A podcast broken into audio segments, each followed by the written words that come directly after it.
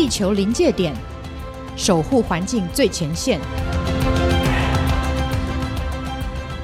各位听众朋友，大家好，欢迎再度来到我们地球临界点的节目。我是主持人，天下杂志主编刘光莹。我们又来到这个一年一度的盛事哈，就是联合国这个气候变化纲要公约 （UNFCCC） 一年一度的这个会议哦。我们还记得说，之前几年其实都有。啊、我们每年的行礼如仪哈，跟这个我们的呃天气风险公司的彭启明博士来连线，所以我们现在呢就呃好热烈的掌掌声欢迎，就是我一个人的掌声哈，欢迎我们的彭博士，他现在人在埃及的 COP 二十七的现场哈，彭博士跟我们大家来听众朋友来打声招呼好吗？好，光迎好，各位听众朋友大家好。OK，好，博士现在是呃埃及的早上大概九点钟哈，因为现在应该是还在吃早餐的时间。可是我们现在哈在埃及这个城市叫叫什么名字啊？我每次都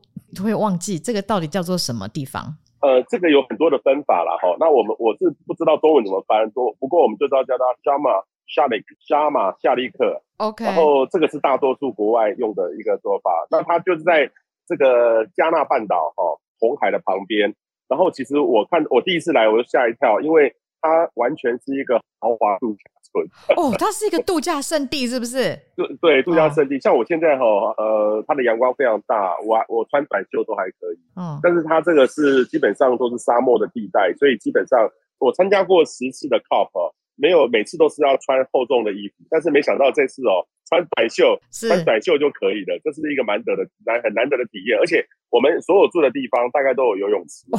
那 就像一个度假村一样。那，那你有机会去游泳一下吗？呃，当然是没有的，是每天马不停蹄哦。像这几天我就看那个博士已经非常认真的在做直播哈，我看好像都没有睡觉。然后我还还讲说你那个行李没有到，那现在到了吗？呃，还没有，因为。这边其实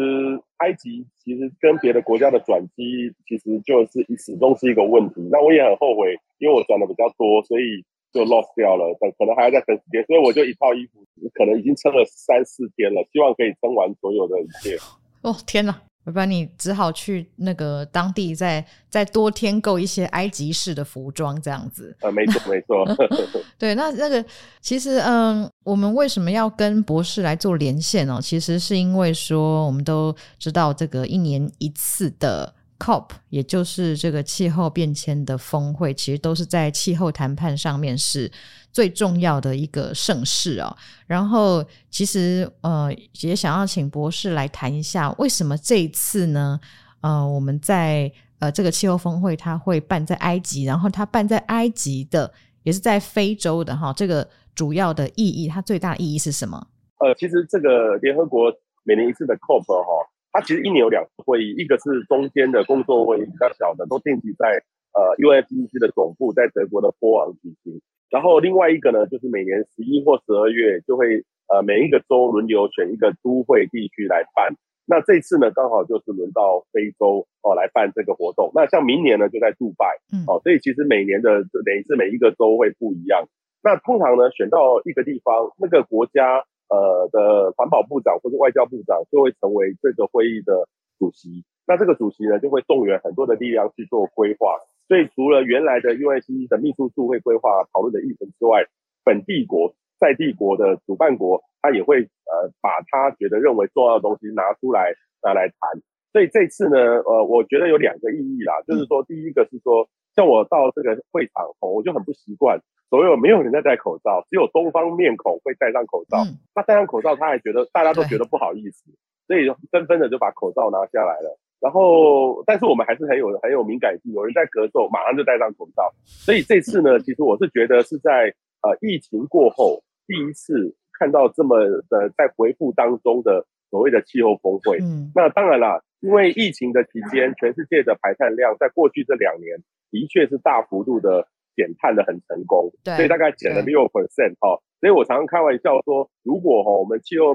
就是每年都来一个新的大病毒，对，就被迫减碳，这是最有效的。但是不可能，我们还是要回归正常的生活。是，所以这次呢，今年来看，就是明年开，今年开始到明年这种反弹，怕又会让排碳量增加。那到底大家怎么来看这个问题？这个是第一个，我觉得最重要的重点。第二个呢，呃，这个也包含了说现在马上面临到的全球的经济的通膨的压力，还包含了这个所谓的经济的衰退。所以各个国家连救自己的国家的经济都有一点很困难了。如果经济救不好，他的政权都垮台了，他怎么重视这个气候变迁？没错。所以基本上在在这种所谓的经济的压力。还有一个就是所谓俄乌战争所造成的能源危机，嗯，这种能源危机呢，对欧洲的他们基本上是五味杂陈，呃，他一定要宣誓要禁零，可是一方面又要呃让大家的冬天可以好过，所以等于是完全是矛盾的情境，大家怎么面对？好，对。第三个呢，我觉得最重要的就是说，因为这次办在非洲，非洲哦，他们其实呃第一个有一个联盟，第二个是他们是发展中的国家，在二零零九年的这个。哥本哈根的协议里面呢，就很重要的就是说，通过一个 loss and damage，哦，这个当时是一个倡议，说，呃，已开发国家要拿出一千亿给发展中的国家，然后因应气候变迁，他们是受灾户，那拿钱给他们，融资给他们，贷款给他们，帮他们赔偿他们，所以有不一样的这个解读。那这个呢，谈了这个十多年了，十多年了，二零零九年一直谈到现在，可是呢，每次都是一个抗议，抗议，抗议，所以这次呢，从一开始就有很大的压力。这个地主国就带头带了非洲的国家摆在前面，你们赶快，你们如果要谈好的结果，就拿钱出来，不拿钱出来就等着看，就让你这个不好好过，我就照样排我的碳，看你怎么样。是，所以这次呢，在这个的议题上是受到各界最大的关注的。不过这个还是有很多讨论的空间的，所以我我个人。来看这个会议，就是这三个重点。呃，但是可能我个人如果长期来看的话，这个会议可能不会有太令人 surprise 的结果。对，以往好像都是这样子嘛，对不对？对，通常什么是没有办法 surprise？的我我觉得像。Glasgow 的近邻的这个一点五度 C 的协议，我觉得已经是很 surprise 的，是但是它其实是只是一个 pack 哦，P A C T 哦，嗯，它 pack 的意思就是说，哎，我我跟这个光影讲好说，哎，我们是好朋友，嗯、我们订定一个盟约，我们永远不会背叛大彼此，是，可是我们嘴巴讲一讲。隔天我们拜拜，遇到朋友就走了，这个、这个这个是没有意义的事情。这个 pack 就是这个意思，口说它不是一个 agreement，对 agreement 的。所以其实这个就是一个很大的，呃，我是觉得这次应该不至于产生各种的压力，而且到最后拍板定案的时候，呃，根据我的经验哈，呃，像去年在这个 Glasgow 的时候已经很不错，在礼拜五就有结果。嗯，那这次呢，我也我我连看到文本或什么都还没有出来。通常呢，我我以以前的印象，在这些的地方开会都要拖到这个呃，例如例如说我们两个礼拜的会，礼拜五会开完，顶多拖到晚上。那以前呢，在这样的国家来开的会，通常要拖到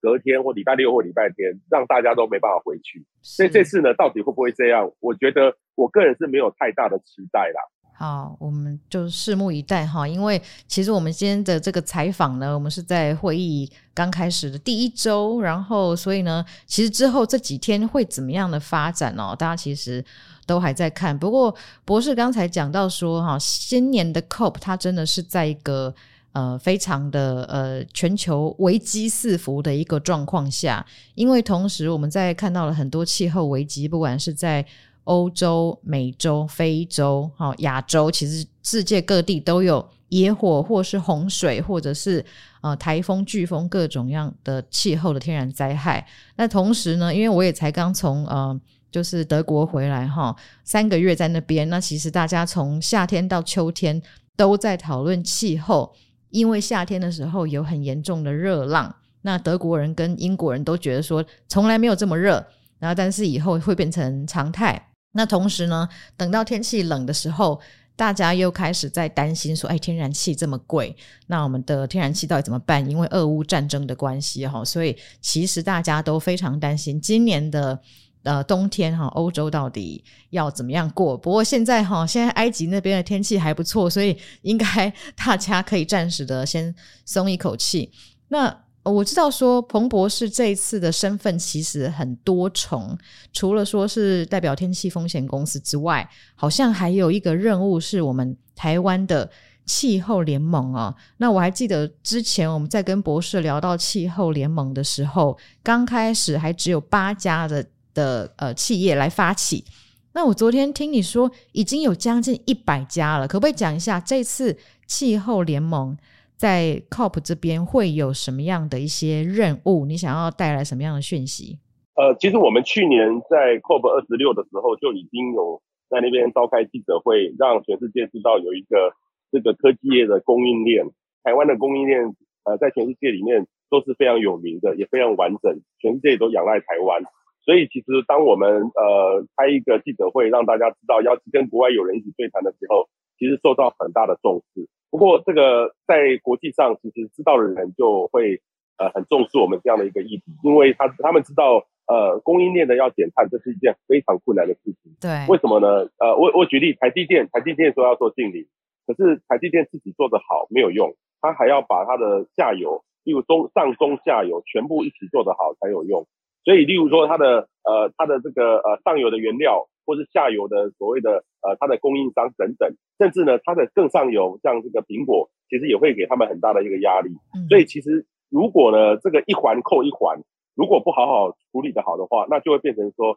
你是最下面的供应链，你就会越惨，因为你的你的资本额或是说你的营业额没有那么的大，那你呢却需要去做这个减碳的工作，那个压力会非常非常的大，所以到最后呢，那时候摆摆摆明的就是我不干了，或者说变成一种绿色的通膨现象发生。所以这次呢，其实我们在去年在做这个事情的时候，我们就发现到这个问题，所以后来呢，大家觉得能不能再扩展一点点？把我们的供应链都再带进来，所以这次已经我们现在目前有九十一家了，嗯，还有很多人希望能够加入。嗯，那我们呢，其实，在过去这几个月当中，也跟清华大学也办了一种叫碳资产管理的硕士的专班，来专门讨论这个事。连我自己都是学员，自己亲自再再学一遍。哇，你应该当老师吧，而不是当学员啊？哦，没有没有，我我愿意当学员，自己乖乖的去缴钱当学员，因为我我发现，其实气候变迁的议题呢，从我们台湾的科技业，它是。第一批海啸，第一排就是我们的科技业，因为他们受到未来的现在虽然欧盟的这个 CBAM 碳关税还不会影响到我们台湾的科技产业，但是他们其实都很有风险意识，他们都会觉得说，哎，这个我要赶快来处理，不然的话我就会丧失我的竞争力。那另外一个呢，是他们也看到这样的这个气候变迁，也让他们企业的转型找到新的商机跟新的机会，所以大家每一家都很投入在做这些事情。不过呢，问题就来了。其实如果要加入这个 COP 哦，因为台湾我们的毕竟我们的国际的呃定位呢是非常辛苦的，所以如果企业要去参与这些东西，没有像别的国家的企业，就像他们的政府团直接带进来。好像我昨天在这个日本的馆里面，一个日本的公司，他发明了一个雨伞的伞布，那个伞布呢是太空粉可以隔热的。他就在这个地方参展，我听看了也很傻眼，就觉得，哎，为什么日本馆也会帮产业在推动所谓的近邻科技？哎，那这我就觉得这是一个蛮好的概念。可是，在台湾，我们的企业就没有这样的机会，所以我们现在其实，呃，我的这次来最主要的任务是找到几个很好的国际的伙伴，他们也认同我们的，我们希望加入他们。所以未来呢，我们会在那那那边里面呢，直接跟这些产业界直接办一些活动。我举个例子，例如说像台积电，如果它的晶片能够更大家用的更多，其实台积电的晶片在同样的这个等级的公司竞争对手里面，它是最减碳的、最省电的。嗯，它是最节能的。对对对对。啊，例如说台达电，它的马达，或是友达的这个面板，或是说我们宏基跟华硕，他们可能未来都会有出了会出那种很低碳的笔电。所以如果像这样的一个概念，能够在这个会议让大家重视到。其实我觉得这个就是所谓的生活形态，或是说所谓商业市场的改变。那我知道目前呢，其实在这个 Glasgow 的去年的协议里面，金融业啊投入的最多，因为金融业是上上游。但是现在呢，其实我我在这几天跟这些科技的所有的业者在讨论的时候，我们已经有一些共识，我们明年科技业者希望全球的会团结起来。那这个时候，我们台湾的科技业者。在这种所谓气候变迁，就会有比较大的露出，或是发言权，或是影响到全世界的新的机会。是，我觉得这个其实哈是真的是这次最重要的，因为博士也讲到重点了，就是台湾其实在所谓联合国这些会议哦，嗯，能够呃官方能够。扮演的角色其实相当的有限，可是我们的科技业是全世界很有竞争力的。那等一下，我们先稍稍的休息一下，等一下回来再跟彭启明博士谈这个 COP 二十七。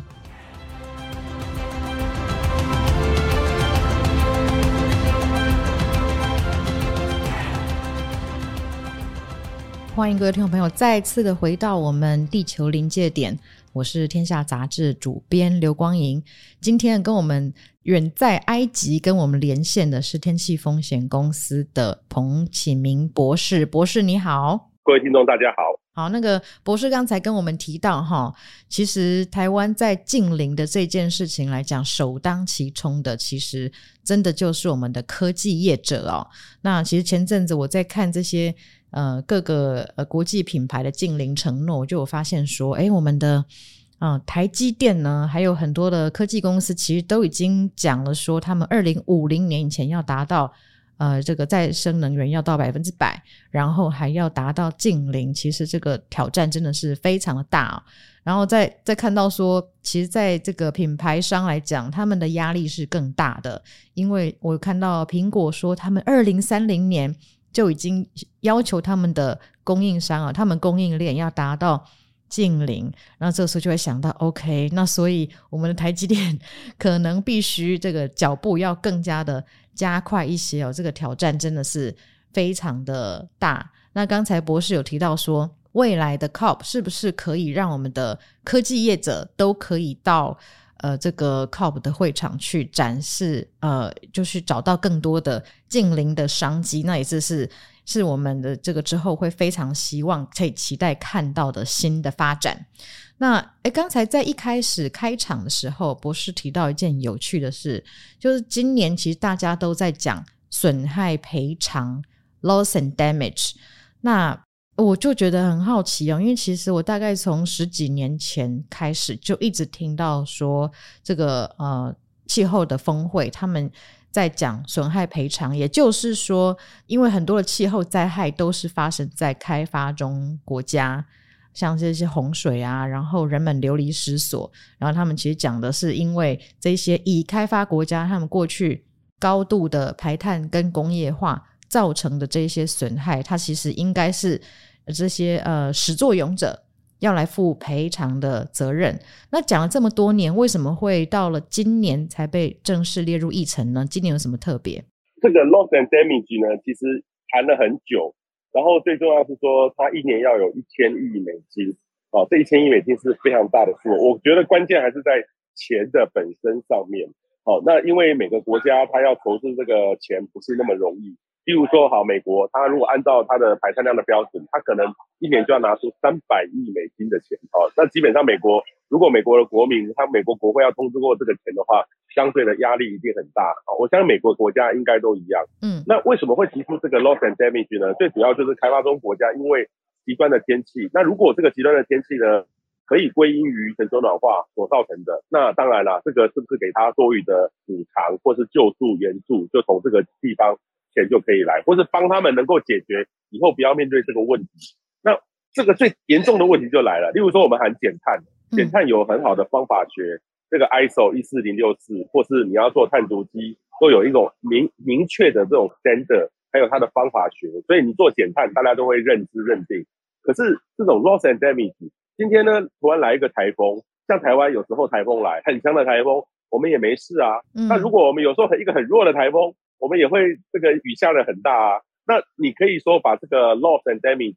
比较强的台风就是气候变迁，比较弱的台风就不是气候变迁。这个认定上 loss and damage 到目前为止很难认定，很难认定，所以的确是有一些的研究，有一些方法学出来说，哦，哪些的天灾它是属于气候变迁的，哦，干旱那样造成的，那这个损失有多少钱？这个是有有一些的算法，但是呢，这个其实目到目前为止方法学上。在这种很多的探讨里面，还没有办法得到大家的共识，像 ISO 一样的减碳的承诺。所以我个人觉得哈，这个 loss and damage 是一种明确的正式的表态，希望这种穷国跟富国之间呃彼此的拉比啊，因为对一个比较开发展中的国家来看的话，它近邻怎么可能就要了他的命？他怎么可能那么快的就要来弄离岸风电，要来弄这个太阳能板？它一定是烧煤开始嘛？是烧煤是最便宜的嘛？基本上，这个这件事情呢，我觉得这次一定会再拿出来谈，然后它可能最后的结果是一个非常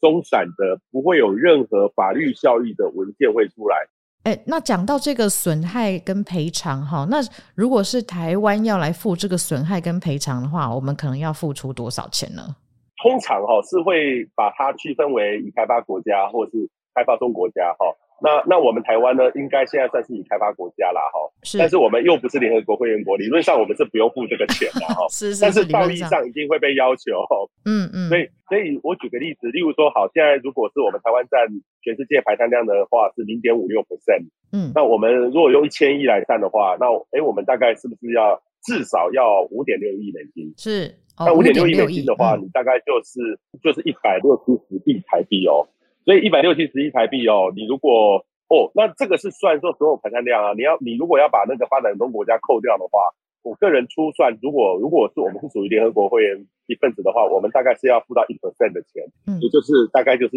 呃十亿十亿美金，就是三百多亿台币。嗯，其实我相信这个东西在台湾，如果我们被要求要付这个钱的话。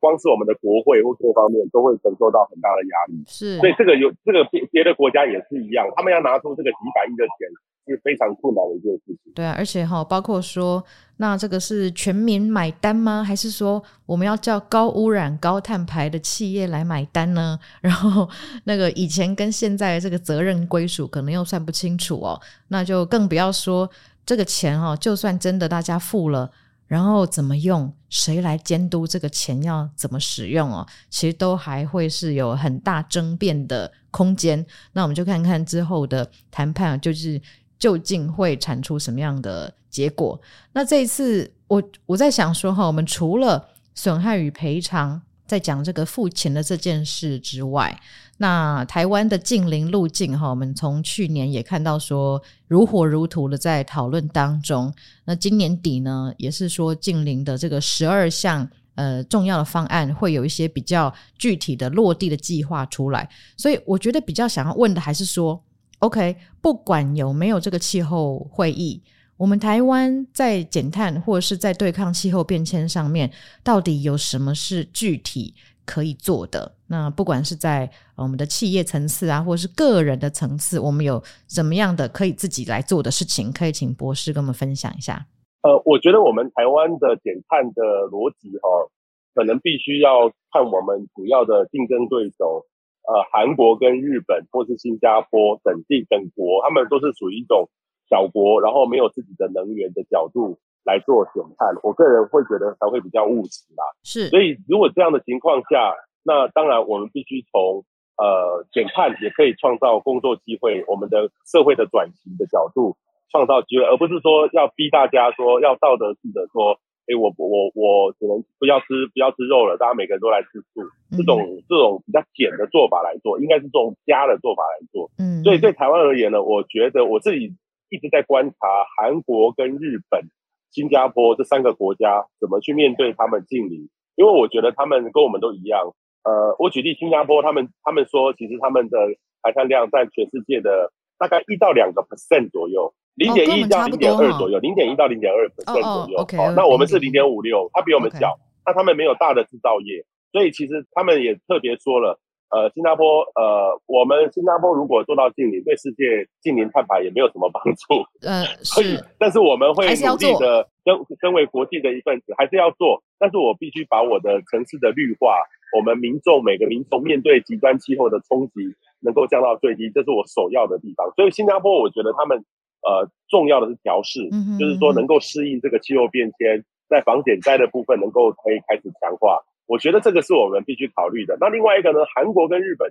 我觉得他们就是完全的在呃趁由这个转型，帮这个韩韩国跟日本的原来的传统产业找到一个新的机会，是政府在帮着产业跟产业一起带动带走。这个跟台湾我们现在的算是近邻的计划里面哦，要花那么多钱，然后可能产业可以投入的机会不是太多，都还是花政府的预算来做，是有一点不大一样的。嗯，所以说，与其是用减法的思维，我们应该是要去用转型的思维来看，对不对？那在日本跟韩国的话，有有没有什么具体的案例？那个博士这边可以来分享的。我我最近会去观特别观察韩国的概念哦，因为韩国他们前任总统文在寅，他在他的这个净零的路径里面，他就用数位转型跟绿色转型两个搭在一起走。所以，其实我有看到他们对于，例如说民众对于这个净零的认知的程度特别会支持说能源转型要怎么走，或者是说生活转型，例如说他们政府都会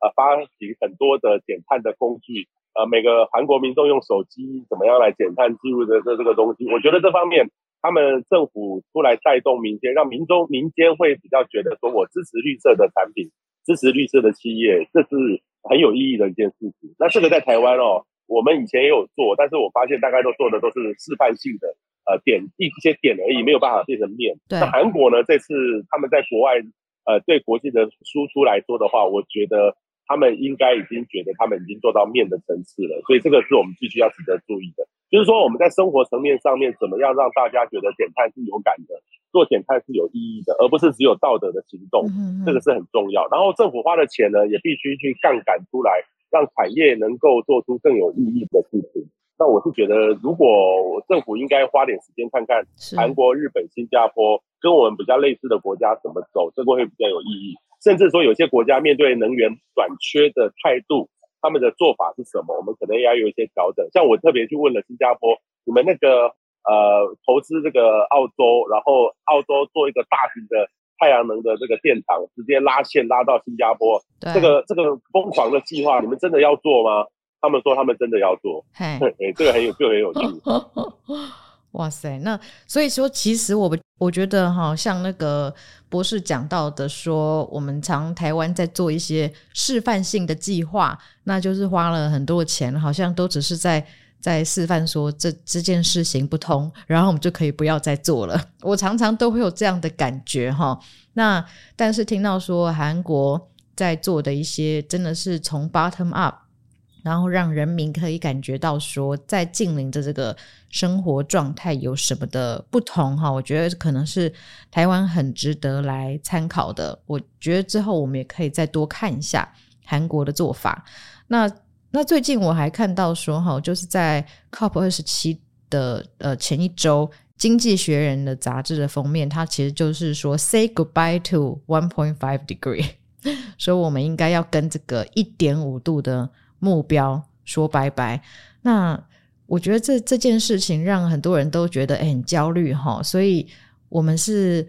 要放弃了吗？我们到底要怎么样来看说这个一点五度目标的这件事呢？博士你怎么看？一点五度的目标是我们在二一零零年之前的升温幅度不要超过一点五度，所以如果要达成这个目标的话，我们就必须做到二零五零年进行碳排。哦，但是这里面就有一个很大的弹珠，也就是说，因为大家都知道，超过一点五度 C，整个地球的气候的极端气候会增加到我们没有办法控制。我记得在巴黎协定的时候是控制在两度 C，然后在去年的时候把它往前提提到一点五度 C，这个就是一个比较大的雄心呐，哈。但是问题就来了，这个其实按照目前各个国家提出的 NDC 或是他们的政治元首宣誓的政策，其实很多的国际的智库都统计起来。这个早就超过了，这个其实根本就是讲是一回事，做是一回事。所以大概呢，如果根据目前各个国家提出来的话，大概都上升到大概二点七度左右啊。这么多。其实说真的，从现在来说的话，已经失守。那如果呢，我们突然呃每个国家都良心发现一起来做，其实的确我们可能在二一零零年呃可能可以控制在一点五度 C 以内。但是呢，在当中可能是在二零五零年前，我们就会上升到两度 C 了。所以其实这个是一个非常残酷的，也就是说，我们努力的减碳，可能未来的在，因为我们现在已经上升了一点二到一点三度 C 了，我们很快再过几年就到一点五度 C，那未来会到两度 C。你可以想见说，我们百年来上升一度 C，其实地球的环境就不一样了，更何况再上升将近一度，这个等于是说，这个是很难想象这个体会的一件事情。对，所以我觉得经济学人这样的提醒呢是非常的贴切，也就是说，我们的目标虽然远大。然后政治人物的各国的领袖虽然都是喊很大声，但是实际上显示他的细节根本就是做不到。所以现在呢，有很多的 NGO 就是不断的会去算，然后提醒大家，现在每一个国家它的承诺到底够或不够。基本上现在呃能够达到这个呃及格的国家其实并不多啦。嗯，就很像我们台湾，其实我们台湾现在虽然二零五零年要净零，可是我们连二零三零年的目标，呃，我以为在 COP 二七之前会提出来。但是到现在都不知道，二零三零年的目标，现在是二零二二年，马上要二零二三年了。这七年的短期路径，我们都没有很大的雄心的话，你怎么可以这个让每一个民众相信说，我们政府是真的是很认真想要来解决这个事情呢？就是把这个问题做到给下一代而已。所以说真的，我们台湾的问题是这样，其他的国家也是一样。对，所以其实博士非常呃很犀利的点出问题哈。那我们要怎么跟这个目标哈？有时候目标它其实就是一个数字。那其实最近我听到的一个最新的说法是说，好，呃，虽然这个一点五度的目标呢，我们没有办法达成，但是呃，只要升温能少一度，呃，我能够少个零点一或是零点零一都好，不管怎么样，我们就是要去尽量的去做到很多这个减碳的努力哈。那这个。我们这一次也知道说，哈，台达电也是那个你们气候联盟的发起的企业之一嘛。嗯，对。那这一次呢，听说他们就有在呃蓝区跟在绿区这边都有这个活动，它其实就是在分享说他们的珊瑚富裕，还有呃在蓝屿做储能的这一些的韧性。所以其实我们看到说，非常多的企业都已经在为呃气候还有环境哈，在做他们可以做的事情。但是光是只有台达一家，或者是只有气候联盟的我们的成员，也还是不够的。我们是每个人其实都可以做一些事情。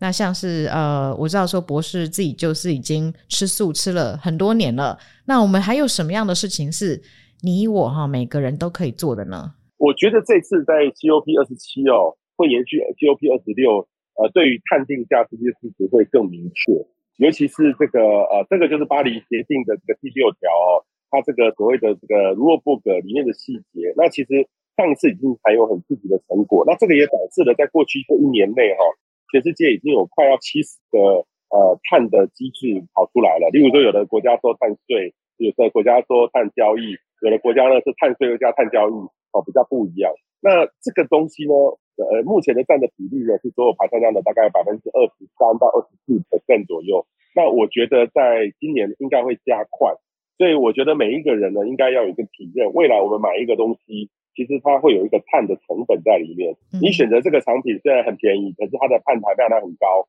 或是这个东西比较贵，它的碳排放量很少。那这个就是未来我们消费者。会去思考去做每件事情的时候，可能都要盘算一下。呃，这个时间呢，以前都是一个道德诉说而已，是看主题。但是现在这个时代已经来了，所以我相信在这个 COP 二十七之后，呃，各位呢，每一个人呢，我是觉得不用去很道德式的说啊，你可以做什么，不可以做什么，你不准吃牛肉，你可以做什么。我是觉得要从生活上里面，大家知道我们排碳的意义是什么，我自己如何去选择一个。比较低碳的一个活动，这样才方法才有用。对，不然的话，我们在喊口号、拔插头，然后不开冷气，其实这个的效益来说的话，都是虽然有效益，但是很有限的。对，是是是。那我也非常的赞同哈，像我们之前就讲说，排碳有价的时代已经来了。那我会觉得说，以后每一样的产品呢，都要知道说它的排碳量，然后去去加上它的排碳捐，就像。买烟哈，它是一个有害产品，所以这个烟捐就会很高。